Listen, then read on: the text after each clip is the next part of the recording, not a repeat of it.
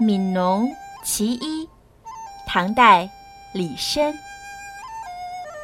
春种一粒粟，秋收万颗子。四海无闲田，农夫犹饿死。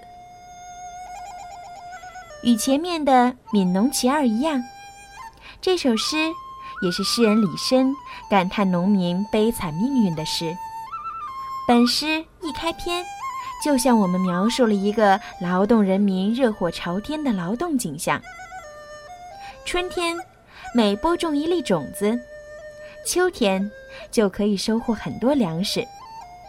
我们眼前似乎已经是一个丰收的喜悦场面。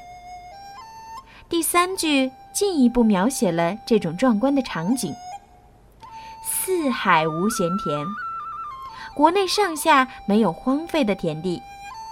我们可以想象，勤劳善良的劳动人民到处开垦耕种田地，他们的日子也会越来越富足吧。然而，并不是，农夫们依然会挨饿而死。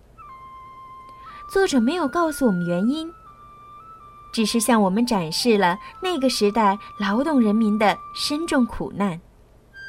至于其他的，则留给读者自己去想象、去思考、去领悟。《